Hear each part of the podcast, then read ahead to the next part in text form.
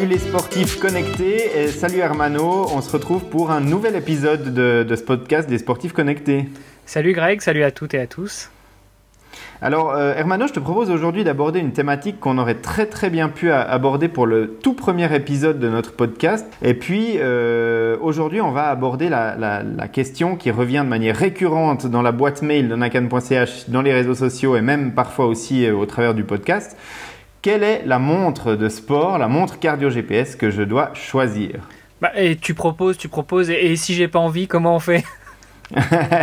Eh ben aujourd'hui, on va parler de ce sujet, que ça te plaise ou non, mais euh, quelque chose me dit que euh, tu étais quand même pas euh, contre l'idée qu'on aborde cette thématique-là. Non, non, non, je suis pas contre du tout et je voulais juste te charrier un peu en ces beaux jours estivaux où je dois bien dire, il faut le noter, nous sommes un des rares podcasts sportifs à continuer pendant l'été. Ah oui, bah oui, c'est vrai. Nous, on n'a pas fait de pause euh, cet été. Par contre, juste avant d'enregistrer cet épisode, on parlait un petit peu de, du débriefing qu'on allait faire pendant la pause hivernale. Donc, on a prévu de faire une petite pause pendant les fêtes entre Noël et Nouvel An. Mais c'est vrai que cet été, on est fidèle au poste. Alors, euh, bon, c'est peut-être plus facile de continuer à fournir un épisode toutes les deux semaines que si on fournit un épisode quotidien. Mais bon, on est là. Et puis, euh, c'est une certaine fierté aussi d'être là dans la continuité.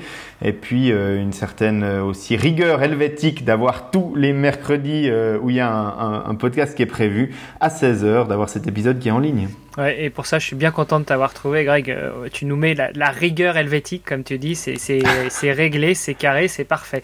Euh, et en parlant de choses qui sont réglées et carrées, bah, je continue à inviter nos auditeurs qui nous apprécient ou pas à venir nous mettre des commentaires sur les plateformes de podcast, sur les réseaux sociaux, nous dire ce que vous en pensez. Vous pouvez même poser des questions ou nous faire des remarques euh, via WhatsApp. Vous allez sur podcast.nakan.ch et tout y est expliqué.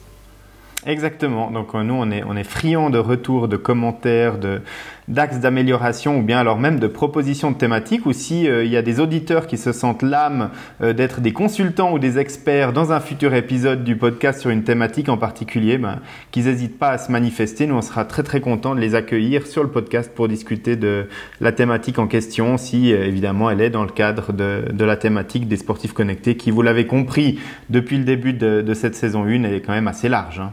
Ouais, large et euh, aussi bien connecté que endurance. Bon, allez, soit, soit dit en passant, on va peut-être se concentrer sur le sujet du jour. Donc le sujet du jour, c'est comment choisir sa montre GPS.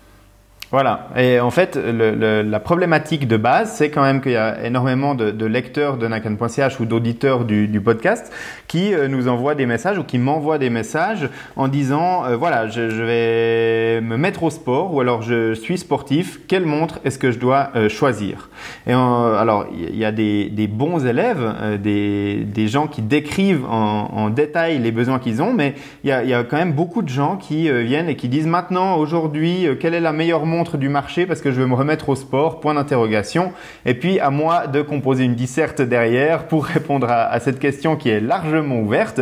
Et puis alors bah, j'aime bien utiliser hein, la, métaphore du, type qui rentre dans la concession de voiture euh, d'une marque très généraliste de voiture et puis qui demande au vendeur oui bonjour j'ai besoin d'une voiture qu'est-ce que vous me conseillez? Et puis là dans le showroom eh bien, il y a de, la petite voiture citadine de place jusqu'à l'énorme pick-up ou l'utilitaire de, de, chantier en passant par le, le SUV euh, ou euh, le, monospace. Euh, et puis là, le, vendeur va être un petit peu interloqué, va demander des, informations à la personne qui est en face de lui.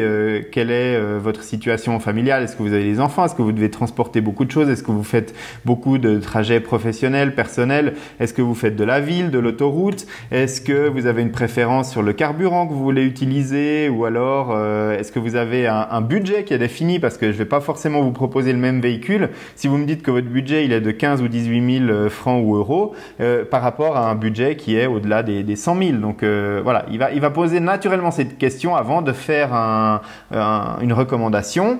Et donc moi, ça va être pareil pour les, montres de, sport. La, personne qui vient vers moi puis qui me dit maintenant j'ai une montre de sport, je dois choisir laquelle. Euh, la, la, gamme, elle s'étend de la petite montre qui fait que le profil de course à pied avec un GPS basique jusqu'à des montres euh, multisport ultra haut de gamme avec toute une multitude de fonctionnalités qui vont permettre d'analyser des profils de ski alpin jusqu'au stand-up paddle en passant par le triathlon, le swimrun de manière automatique. Enfin bref, il existe une multitude de montres sur le marché et euh, moi j'ai besoin d'input pour pouvoir recommander des montres à ces gens. Ben, et donc, euh, la moralité de l'histoire, c'est euh, avant de venir vers toi pour te demander euh, quel est ton conseil en termes de montre, peut-être de faire un, premier bilan ou une auto-analyse pour savoir quels sont nos besoins.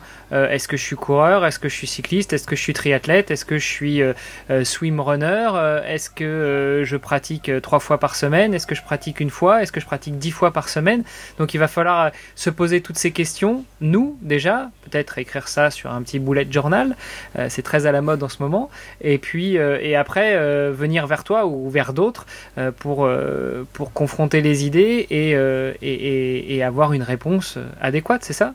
Exactement. Alors, moi, je réponds volontiers à ce genre de, questions, mais évidemment, plus les données sont précises à l'arrivée du message, plus moi, je vais pouvoir donner une recommandation qui est aussi euh, optimisée par rapport à l'utilisation de la personne. Euh, donc, il y a effectivement un travail, une analyse à faire du marché, euh, des fonctionnalités dont on a envie, dont on a besoin, avant de, de, faire son choix. J'ai l'impression qu'il y a quand même pas mal de sportifs qui ont choisi leur montre de manière, alors soit désintéressés parce qu'ils s'en foutent. De la technologie et puis eux, il leur faut juste une montre GPS qui leur donne des infos de base. Et puis ça, en général, quelle que soit la montre qu'ils choisissent, elle leur fournit les informations qu'il leur faut, donc ils s'en fichent. Euh, ou alors, euh, la, décision, elle est faite euh, sur un, coup de cœur, ou alors en magasin par rapport à une montre qu'ils voient, et tiens, j'ai envie de celle-ci. Et puis, en fait, de retour à la maison, ils arrivent sur les, les tests en ligne, et puis ils se rendent compte qu'en fait, la montre qu'ils ont achetée, elle fait pas ci, mais c'est le modèle d'à côté qui faisait la cartographie, ou alors elle fait pas la mesure du multisport, alors que le mec, il avait envie de se mettre au triathlon, et voilà, ça donne des éléments de frustration. Donc je pense que c'est important quand même de consacrer un petit peu de temps et d'énergie à analyser un petit peu ce qui se passe, analyser surtout les besoins que nous on a pour choisir une montre qui va euh, quand même nous accompagner euh, en général pendant 3-4 saisons et puis euh, au cours de, tous ces entraînements, voire au quotidien 24 heures sur 24. Donc c'est quand même un choix important. Ok, alors moi je te renverrai ton analyse, ta métaphore de l'achat du véhicule. on parle de quelqu'un qui a des besoins, par exemple un père de famille qui va aller s'acheter une voiture, il va savoir aller vers le vendeur, le concessionnaire et lui dire voilà j'ai besoin d'une voiture. Je sais pas laquelle mais mon besoin c'est j'ai enfants à transporter, euh, on fait 100 000 km par an, donc euh, j'ai besoin de quelque chose de robuste, plutôt avec un, carburant pas trop cher, donc même s'il est relativement décrié en ce moment, partons sur du diesel par exemple, et, et du coup qu'est-ce que vous me conseillez? Ça, j'ai envie de dire, c'est assez facile pour quelqu'un qui est déjà dans la vie active, qui a déjà eu une première expérience avec un véhicule, euh, ou qui, euh, qui se dit, bah ouais, j'avais une petite, euh, une petite polo, maintenant j'ai des enfants, c'est un peu plus compliqué. Mais pour un néo-sportif, quelqu'un qui rentre dans le milieu du sport, qui a jamais fait de sport sa vie, ou alors qui en a fait entre guillemets à l'ancienne, c'est-à-dire à la sensation, au plaisir, euh, mais qui n'a jamais été confronté à une montre de sport.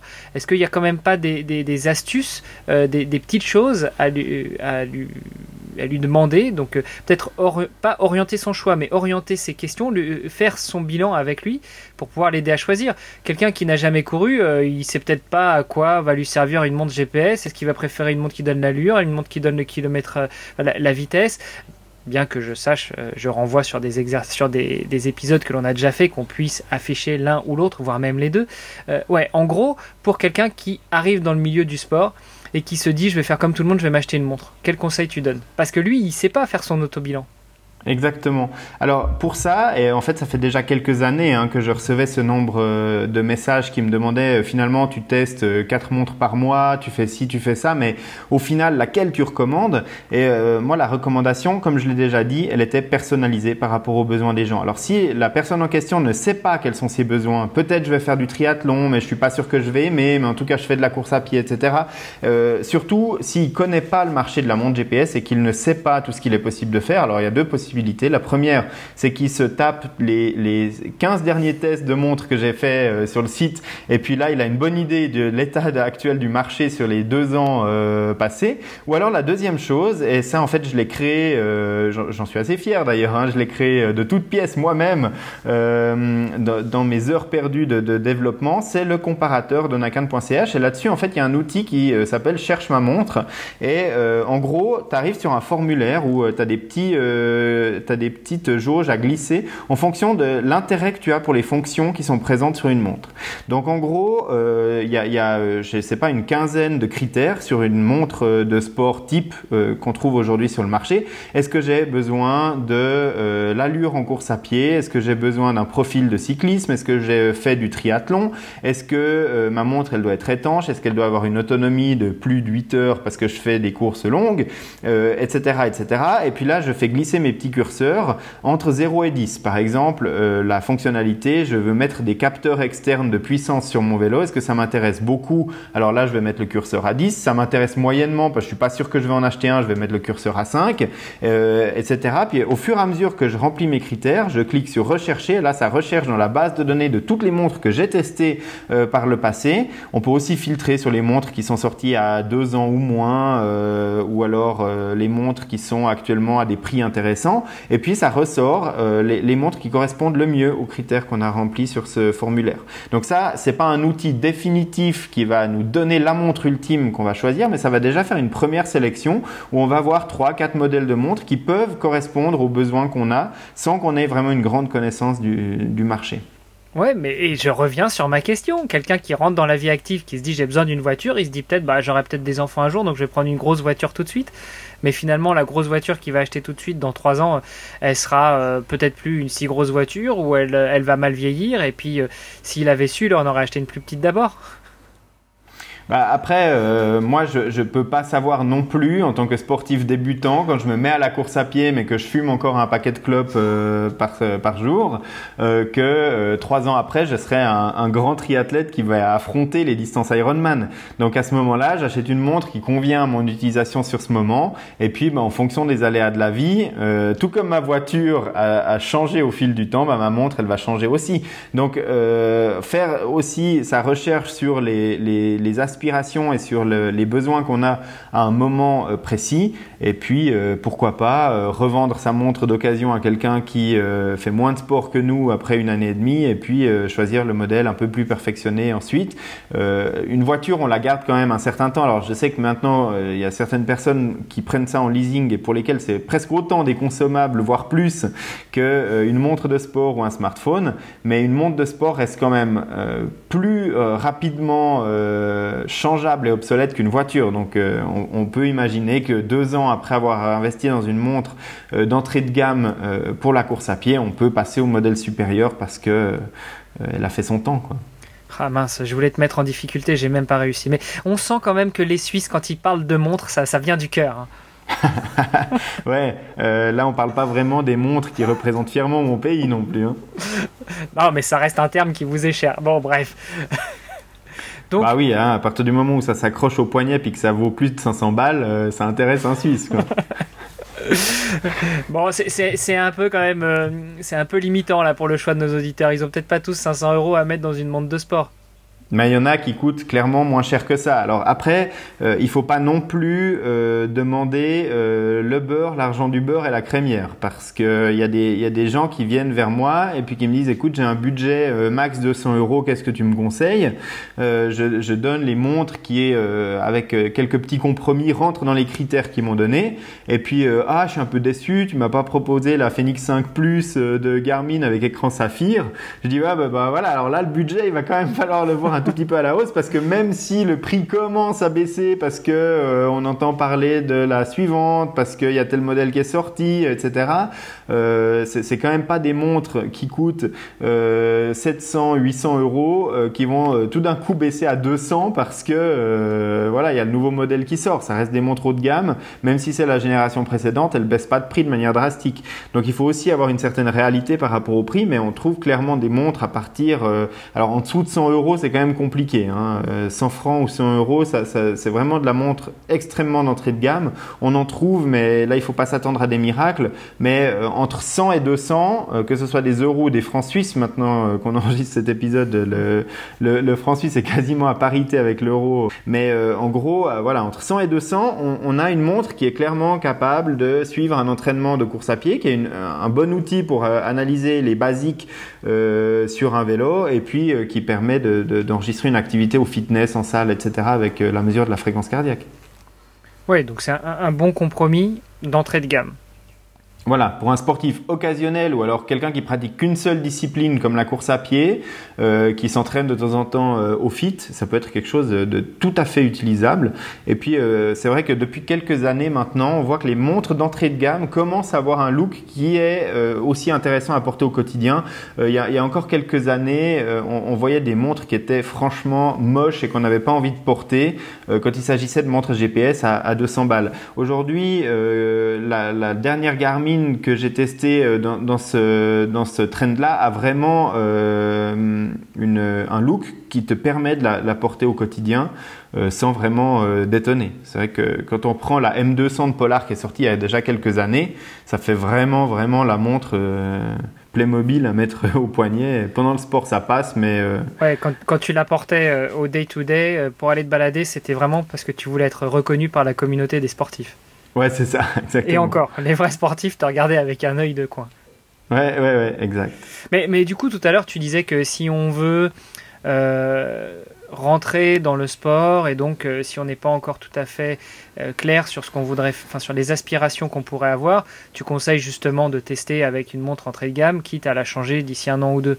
Mais il me semble qu'on a fait un épisode, le deuxième si je ne m'abuse, qui parlait de l'obsolescence programmée. Donc ce serait un peu un, un cadeau empoisonné de revendre sa montre après un an ou deux à un copain ben non, justement, on en parlait dans cet épisode, tu fais bien de le souligner, mais euh, dans cet épisode, on disait que euh, la, plupart des marques assurent quand même un, suivi euh, technique de ces montres pour minimum 4 ans.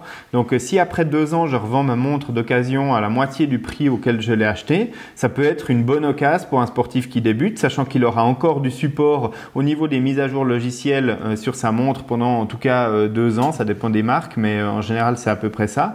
Et, puis, bah, la, plateforme euh, devrait continuer à la supporter pour au moins euh, euh, le, même nombre d'années. Donc là, on ne devrait pas avoir de problème sur un cycle de vie de, de 4-5 ans. Il y a eu des cas particuliers dans lesquels on a abondamment discuté dans cet épisode-là, mais au jour d'aujourd'hui, j'ai plus vraiment d'exemples comme celui-là en tête sur les montres qui sortent maintenant. Si j'achète une montre qui est sur le mise sur le marché depuis le début de cette année 2019, euh, je ne vois pas de, de problématique sur les, les, quatre prochaines années à l'utiliser au niveau de la compatibilité du logiciel et des plateformes.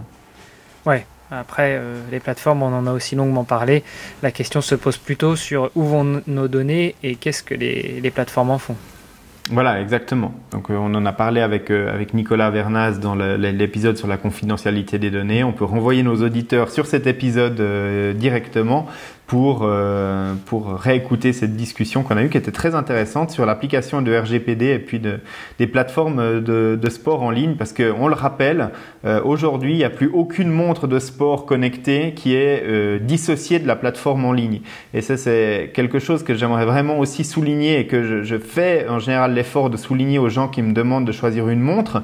Vous, vous choisissez une montre, donc du matériel, vraiment le truc que vous aurez au poignet, mais de manière extrêmement liée. Choisissez aussi une plateforme d'analyse. Si je choisis une montre Garmin, je fais intrinsèquement le choix de Garmin Connect comme ma plateforme d'analyse sportive. De même que si je choisis une Polar aujourd'hui, c'est Polar Flow qui va devenir ma, plateforme euh, standard d'analyse. Et puis euh, si je choisis une Sunto, ce sera euh, l'environnement Sunto App, donc le nouvel environnement de Sunto avec Sports Tracker qui est derrière parce que on, le rappelle, Sunto abandonne son ancienne plateforme MovesCount d'ici la fin de cette année 2019. Donc choisir une montre, c'est aussi choisir une plateforme. Et euh, faire un tour sur ces plateformes, créer un compte gratuit, ce qui est possible sur toutes ces plateformes, même sans posséder de montre de la marque, eh bien ça permet déjà d'avoir en un coup d'œil le fonctionnement de l'application mobile, d'avoir en un coup d'œil un petit peu ce qui est offert comme euh, analyse, comme possibilité, et puis euh, de, voilà, de se faire déjà un overview de la plateforme et de l'application qu'on utilisera à l'avenir avec sa montre.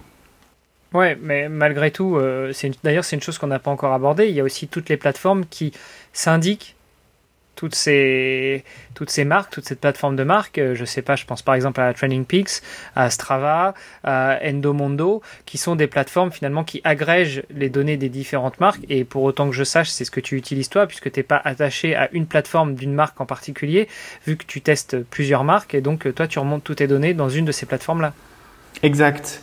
Euh, moi, je remonte tout dans Training Peaks parce que c'est là que je consolide tous mes entraînements. Aujourd'hui, je suis allé m'entraîner euh, juste avant d'enregistrer ce podcast avec une Polar Vantage.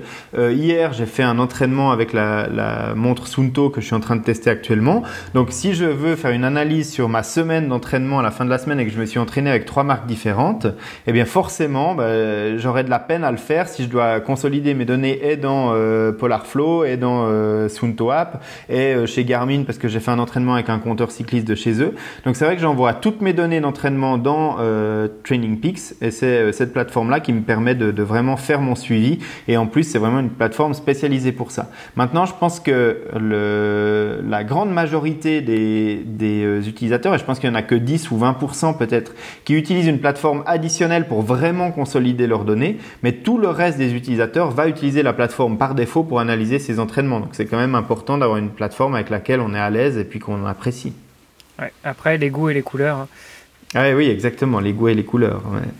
Mais euh, il y, a aussi les goûts et les couleurs pour la montre en question, hein, parce que à des niveaux fonctionnels extrêmement proches, il y a des gens qui sont attachés à une marque, par exemple, où il y a des gens qui sont attachés à un certain design. Maintenant, on trouve de moins en moins de montres à écran carré. Il y en a qui étaient très attachés à ça. On trouve quasiment plus que des écrans ronds. Euh, donc euh, voilà, il y, a, des gens qui me demandent, mais quand est-ce que telle marque va sortir enfin une montre à écran carré? Ou alors, euh, quand est-ce que telle marque va sortir une montre avec un, écran plus petit, plus fin, parce que j'ai un poignet tout petit. Donc la forme de la montre, au-delà même des fonctionnalités, est aussi importante. Et c'est pour ça qu'on est content d'avoir une grande diversité sur le marché. Et d'ailleurs, euh, vu qu'on parle euh, des différentes montres, est-ce qu'on ne ferait pas un tour d'horizon assez large pour que notre podcast reste evergreen, euh, des gammes de fabricants, des gammes de montres actuelles?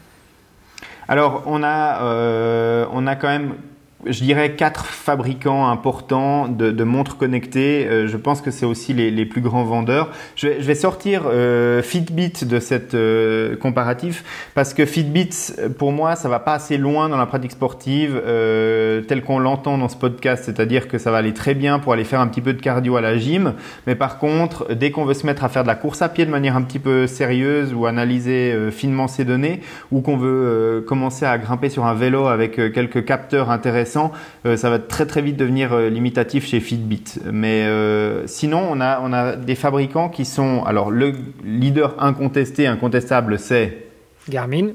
Voilà, eux vraiment ils vendent des montres à l'appel. On connaît la série Phoenix qui est vraiment leur best-seller, qui est la montre euh, multisport haut de gamme de référence du marché. C'est-à-dire que quand tu sors une montre haut de gamme euh, dans le segment du, sport, du multisport, de toute façon, peu importe comment tu t'appelles, peu importe comment elle, elle, est ta montre, elle sera comparée à la série Phoenix de chez Garmin parce que c'est la référence absolue du marché. C'est-à-dire que c'est une montre qui est haut de gamme, qui est euh, d'un panel de fonctionnalités le plus large qu'on trouve actuellement sur le marché. Garmin, euh, au moment où on enregistre ce podcast, c'est euh, les seuls à intégrer la cartographie de manière efficace sur une montre en mode hors ligne. C'est-à-dire que tu n'as pas besoin de, de, trimballer ton smartphone pour avoir une connexion Internet, pour avoir une espèce de pseudo Google Maps sur un Wear OS qui va t'offrir une ergonomie qui sera au mieux très difficilement utilisable. Mais Garmin, ils ont vraiment intégré ça. C'est les seuls à proposer aujourd'hui euh, de la musique avec des plateformes en ligne connectées euh, qui, qui, que tu peux choisir en fait librement. Donc avec Connect IQ, je vais pouvoir euh, écouter le podcast de nakan.ch euh, par Spotify, je vais pouvoir écouter mes playlists par Deezer et puis je vais pouvoir encore gérer ma musique depuis d'autres plateformes connectées qu'on trouvera sur Connect IQ à l'avenir. Et, et, et, je précise également... quand même que le podcast de Nakan est aussi sur Deezer. Ah, euh, alors là, tu m'apprends quelque chose. Je sais qu'on a eu du mal à le faire valider sur Deezer. il est présent maintenant? Ouais, ouais, il est présent. Il faut que je remette le lien sur le site, mais il est présent sur. Euh, je crois qu'on a bien bossé là-dessus. On est présent sur euh, quasiment toutes les plateformes de podcast qui existent. Oui, oui, je crois qu'on est, on est vraiment euh, euh, irréprochable à ce niveau. En tout cas, s'il y a un auditeur qui nous dit ouais, votre podcast, il est cool, mais on le trouve nulle part, c'est vraiment de la mauvaise foi. Donc, excuse-moi, je t'ai coupé, mais tu disais effectivement, euh, Garmin Donc, voilà, sont les seuls à proposer ça. Voilà, et sur la série Phoenix, on retrouve vraiment toutes ces fonctionnalités-là. Euh, donc euh, voilà, au niveau purement niveau fonctionnel, c'est euh, ce, ce, qui se fait de mieux sur le marché. Maintenant, le, côté un petit peu euh, dérangeant de chez euh, Garmin, c'est le fait de vouloir mettre de la fonctionnalité à tout va, de rajouter tout le temps de la fonctionnalité. Et puis, bah, au bout d'un moment, plutôt que de rajouter la énième fonction qui sera utile à relativement peu de monde, il conviendrait de stabiliser un petit peu le logiciel, de faire quelque chose qui marche correctement, plutôt que de vouloir sans arrêt rajouter de la fonction. C'est un peu leur côté euh, négatif. Euh, maintenant, euh, Garmin, ça fait, je crois, six mois ou une année que leur live track ne fonctionne plus correctement. Mais voilà, on a beau leur dire, leur redire, leur re-redire, malheureusement, ils n'ont rien fait sur cette fonctionnalité. Donc, c'est un petit peu le côté dérangeant chez Garmin, c'est-à-dire que la stabilité du logiciel et de l'environnement n'est pas toujours top. C'est sûr, si, ils se sont alliés avec Strava pour qu'on prenne un abonnement premium sur Strava et que le live track beacon de Strava fonctionne bien mieux que celui de Garmin.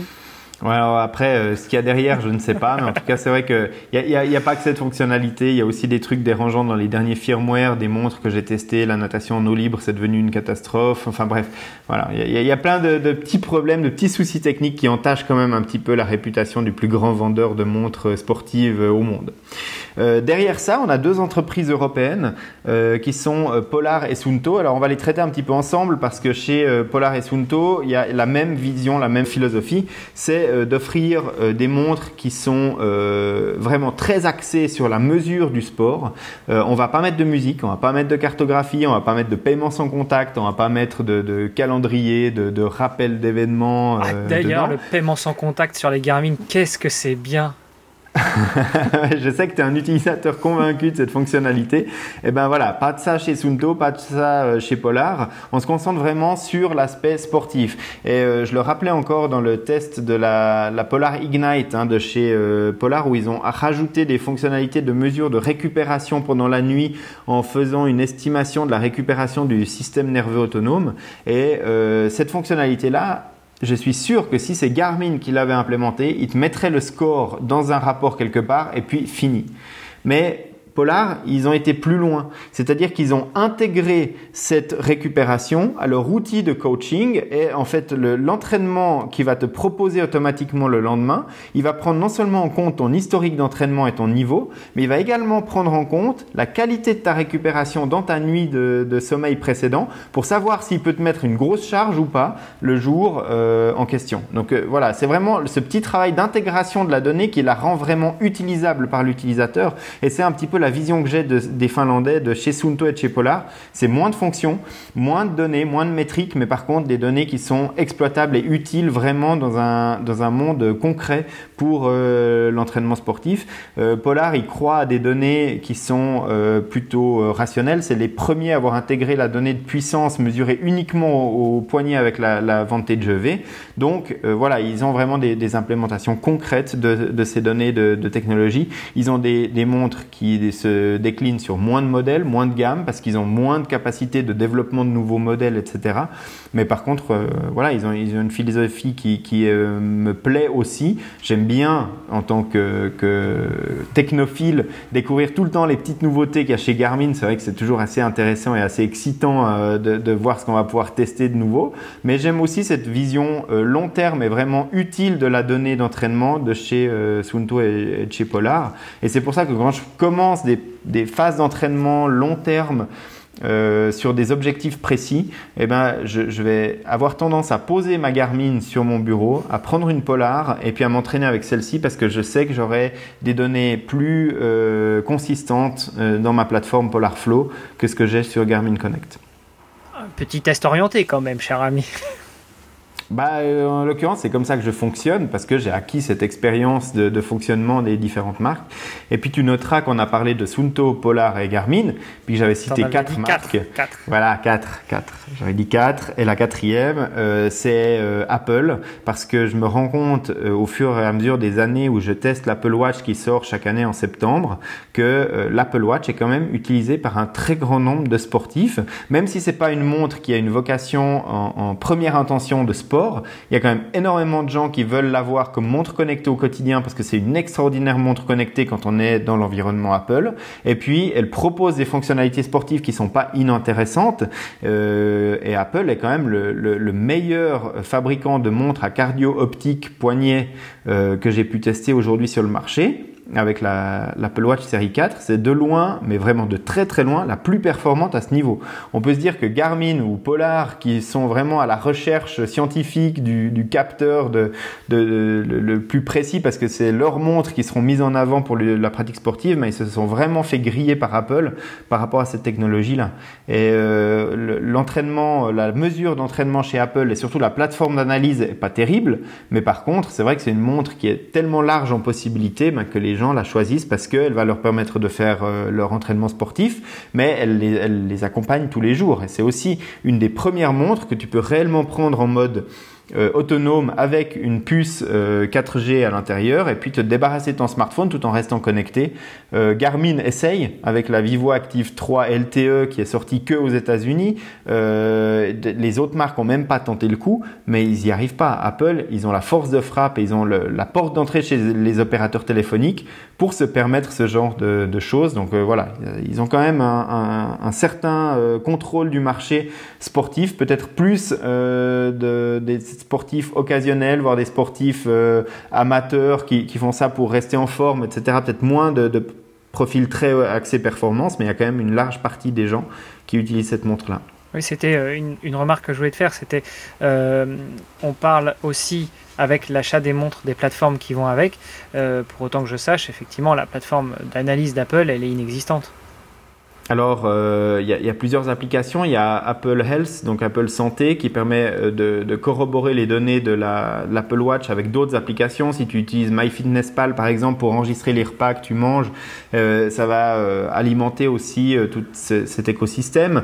Il y, a des inputs qui viennent directement du téléphone ou d'autres choses. Mais c'est vrai que les, analyses d'entraînement sportif elles-mêmes, il faut utiliser des applications tierces pour pouvoir bénéficier bénéficier vraiment d'une analyse pointue parce que le fichier d'entraînement généré par la montre, l'Apple Watch, lorsque je fais de la course à pied avec l'application d'Apple, il est complet. Mais par contre, l'analyse qui est faite, elle est un petit peu lacunaire dans, l'application. Mais je pense que Apple, c'était pas leur euh, priorité quand ils ont vraiment voulu euh, développer l'Apple Watch. Maintenant qu'ils ont un petit peu plus de stabilité sur le marché, qu'ils vont devoir un petit peu élargir la gamme de fonctionnalités pour aller séduire d'autres clients, je pense que ça va gentiment arriver, qu'ils vont s'intéresser au monde des sportifs parce que pour l'instant, ils ne l'ont pas vraiment adressé, pas en direct.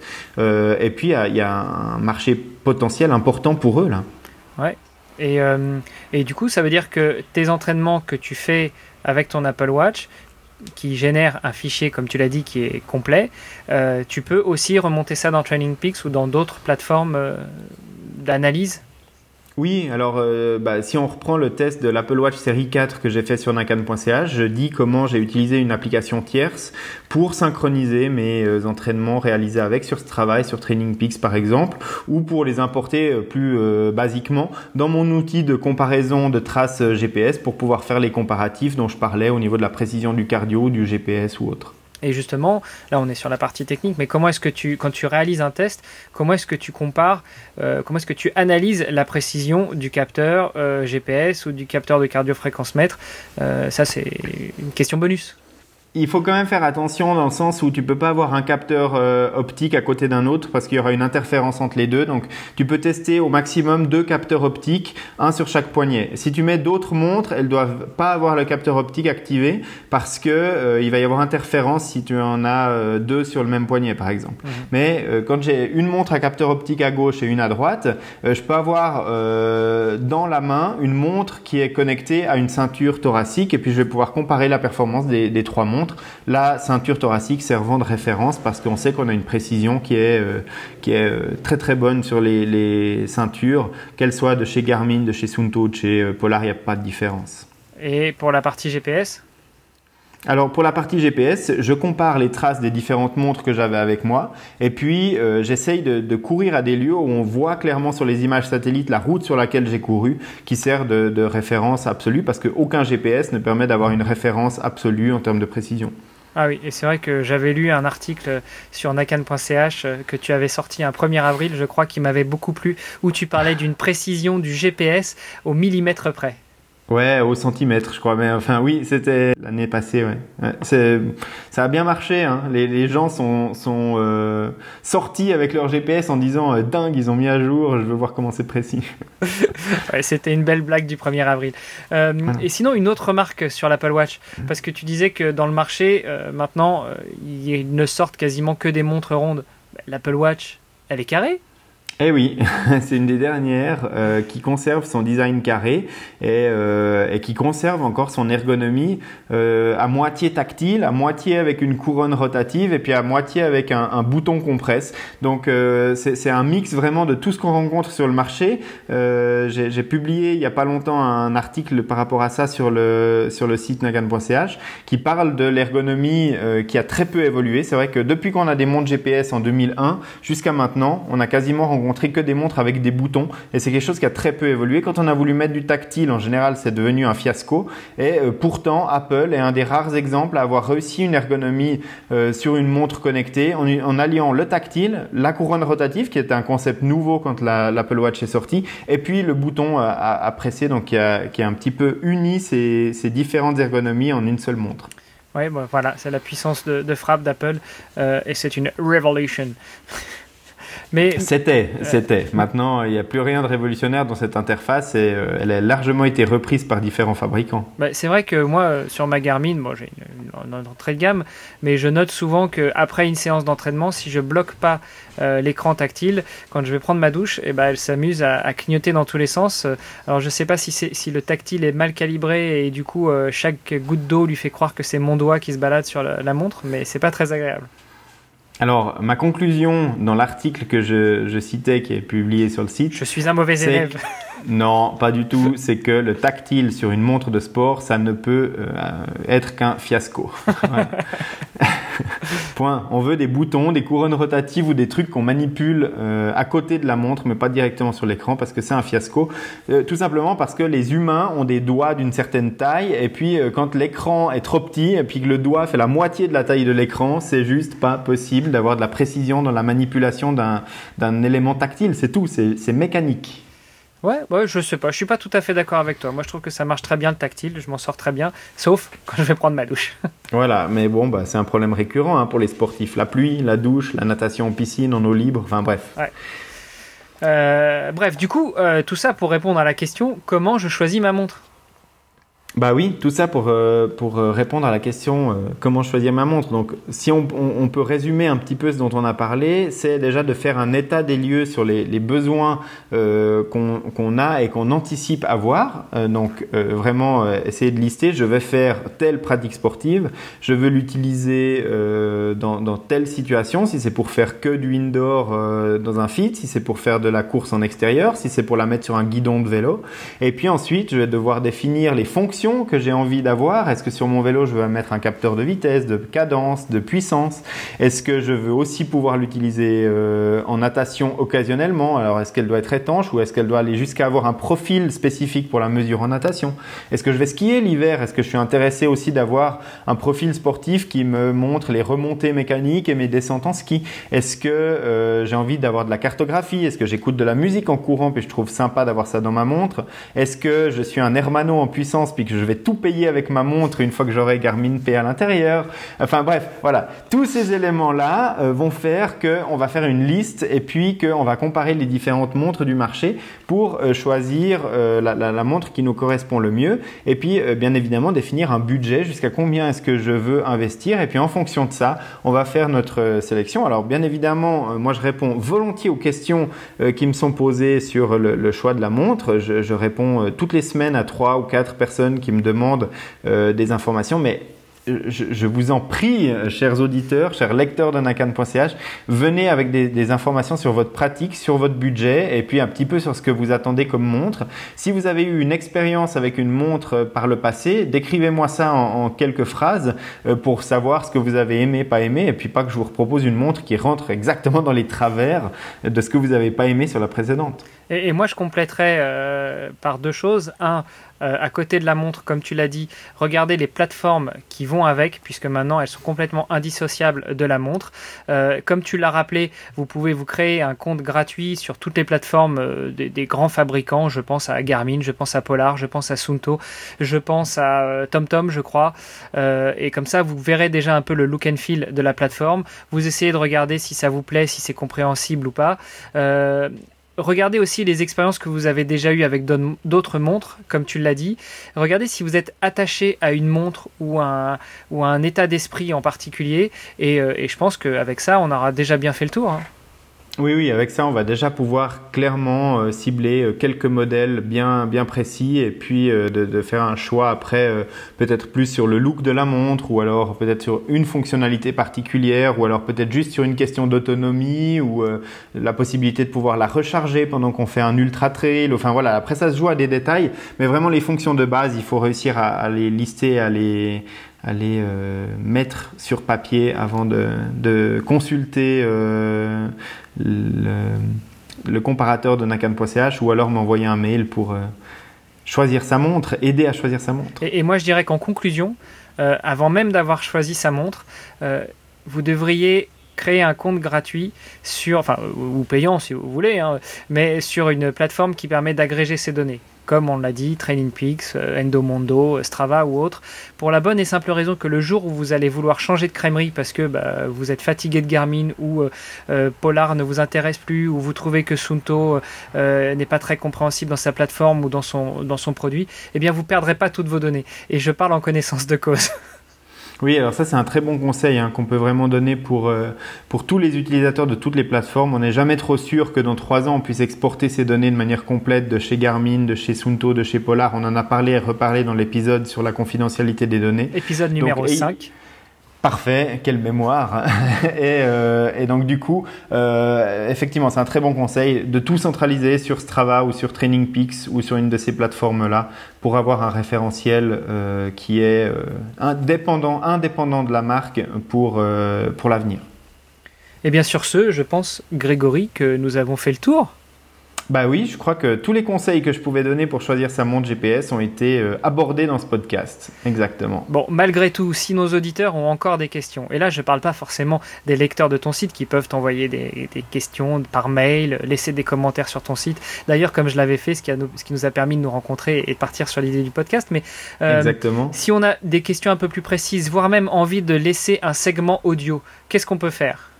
Alors, c'est très simple. On se connecte sur podcast.nakan.ch.